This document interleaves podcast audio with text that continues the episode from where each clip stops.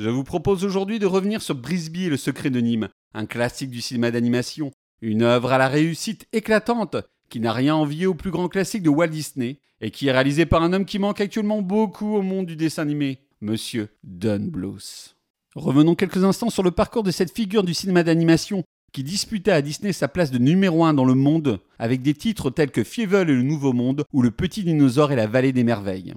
Fils de Mormon, Don Bluth ne se retrouvait pas dans l'animation adulte des 60s, avec l'avènement d'un réalisateur tel que Ralph Bakshi et son Fritz the Cat. Pour le passionné du dessin animé qu'il était, le secteur était devenu obsédé par les dollars et méprisait l'artistique. Durant les années qu'il a passées en tant qu'animateur chez Disney, il avait pu observer que le studio avait pris la seule habitude de reprendre des séquences entières de ses classiques pour baisser les coûts sur les nouvelles productions. On récupérait donc les calques originaux et on redessinait par-dessus, de façon à conserver l'animation tout en changeant les personnages.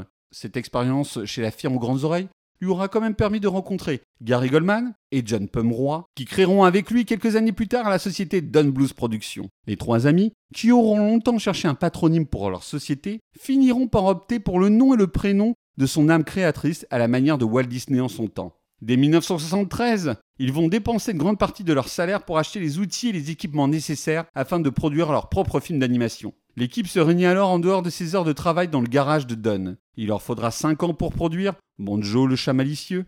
Le film reçoit alors de nombreux prix et attire les investisseurs. À la suite de ce succès, les trois compères quittent Disney, où l'administration fait la sourde oreille à leur inspiration créatrice et fondent leur société. Ils se lancent alors dans l'adaptation d'un classique de la littérature anglo-saxonne pour enfants, Mrs. Frisbee and the Rats of Nîmes, de Robert C. O'Brien. Cet auteur peu connu en France a remporté un grand succès aux USA avec ses romans. Ces histoires sont profondes et bien racontées et je vous conseille vraiment La Couronne d'argent, c'est un chef-d'œuvre du monsieur. C'est facilement trouvable sur n'importe quel site et vous serez vraiment étonné par la profondeur de ses romans jeunesse. Quand il conçoit Brisby, Don Bluth veut avant tout créer une concurrence saine à Walt Disney afin de lui permettre de se réveiller et de retrouver son aura passée. Avec son premier film, il espère un succès qui remettra au goût du jour l'animation traditionnelle qu'il a tant aimé enfant. Malheureusement, malgré sa réalisation magnifique, Brisby n'est pas un carton box-office en raison des difficultés financières de son distributeur, l'unité d'artistes, qui ne se remet pas du beat des portes du paradis de Michael Cimino. Don et ses acolytes doivent fermer leur société. Mais Steven Spielberg a vu Brisby. Il joue beaucoup au jeu Dragon Slayer créé par Blues où l'on retrouvait de nombreux passages d'animation. Il se propose alors de produire Fievel et le Nouveau Monde, qui sera l'un des plus gros succès de la carrière de Don Bluth. Mais au fait, que raconte Brisby et Secret de Nîmes? La souris Brisby a élu domicile avec ses petits dans le champ du fermier. Depuis la mort de son mari Jonathan, la maman souris tente, non sans mal, de surmonter les difficultés de la vie. Lorsque le fermier décide de labourer son champ, c'est la panique. L'habitation des rongeurs est menacée. Le petit Timothée, atteint d'une pneumonie, contraint la famille à rester. Désespérée, elle va demander l'assistance à une bande de rats, rescapés d'un laboratoire et rendus intelligents à la suite d'une expérience secrète tentée sur eux.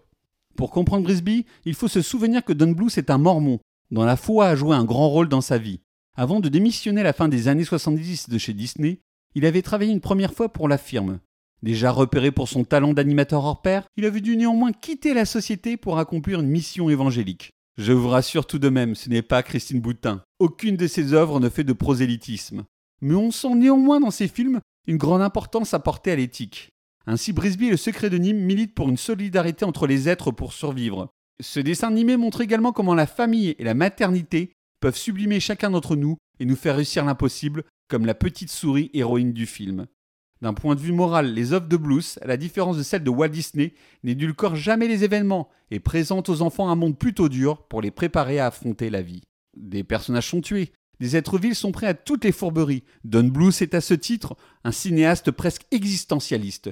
Pour lui, chaque homme choisit de faire consciemment le mal ou le bien, comme le sbire du méchant dans le film qui décide d'assassiner son acolyte d'un coup de couteau dans le dos pour arrêter les tueries. Certains jeunes spectateurs de l'époque ont été marqués par la scène d'évasion plutôt glauque des rats du laboratoire de Nîmes, institut qui existe vraiment aux USA et qui s'appelle The National Institute of Mental Health. Si Blues intègre cette scène difficile, c'est pour défendre la cause animale et éveiller l'esprit de ces jeunes spectateurs. En tant que croyant, il considère tous les êtres vivants comme les créations de Dieu et ne peut accepter toute forme de torture au nom de la science. J'imagine aussi que le fait d'avoir dessiné essentiellement des créatures anthropomorphiques toute sa vie a influencé sa vision du monde animal. Alors que le livre avait une approche plus scientifique, Brisby, en dessin animé, est influencé par les études en littérature britannique de son réalisateur. En effet, le film reprend l'imagerie de la littérature anglaise gothique, que ce soit ce hibou tout droit sorti d'un film de la Hammer, ou ce royaume des rats digne d'un roman des sœurs Brontë. Brisby et le secret de Nîmes est un film qui joue en permanence de la lumière et des ténèbres. La lumière dans le film, c'est cette mère aimante qui plonge avec sa cape rouge dans le royaume souterrain des rats pour sauver son fils. C'est également ces images d'une nature bucolique absolument magnifique. Quant aux ténèbres, ils sont caractérisés par la bestialité de certains personnages, comme l'immonde chat de la maison prêt à se jeter sur sa proie, ou cette scène terrifiante où Brisby doit s'échapper d'une cage et s'entailler le bras. Il faut savoir que Blues débauchera pour la réalisation du film pas moins de 13 artistes de chez Disney, provoquant des problèmes de production sur Roxy Rookie. Grâce à cette équipe, le résultat à l'écran est tout simplement stupéfiant, malgré un budget bien moins important que les productions de l'oncle Walt. Jeu habile des couleurs, soit un monomaniaque aux objets, des décors riches et dignes des toiles de grands maîtres. Et surtout, le film démontre le don unique qu'a Blues pour imprégner du mouvement et donner littéralement vie à ses personnages à l'écran. Cette animation fluide, il la mettra au service de la retranscription des émotions de ses créatures dans ses meilleurs films. Pour conclure, Brisby le secret de Nîmes est un joyau sur lequel le temps ne peut agir. Blues voulait proposer des œuvres dans la lignée des classiques du studio Disney. Il a réussi son pari. Son premier long métrage est tout simplement un chef-d'œuvre dans la lignée des plus grands films de Miyazaki ou de Walt Disney de son vivant.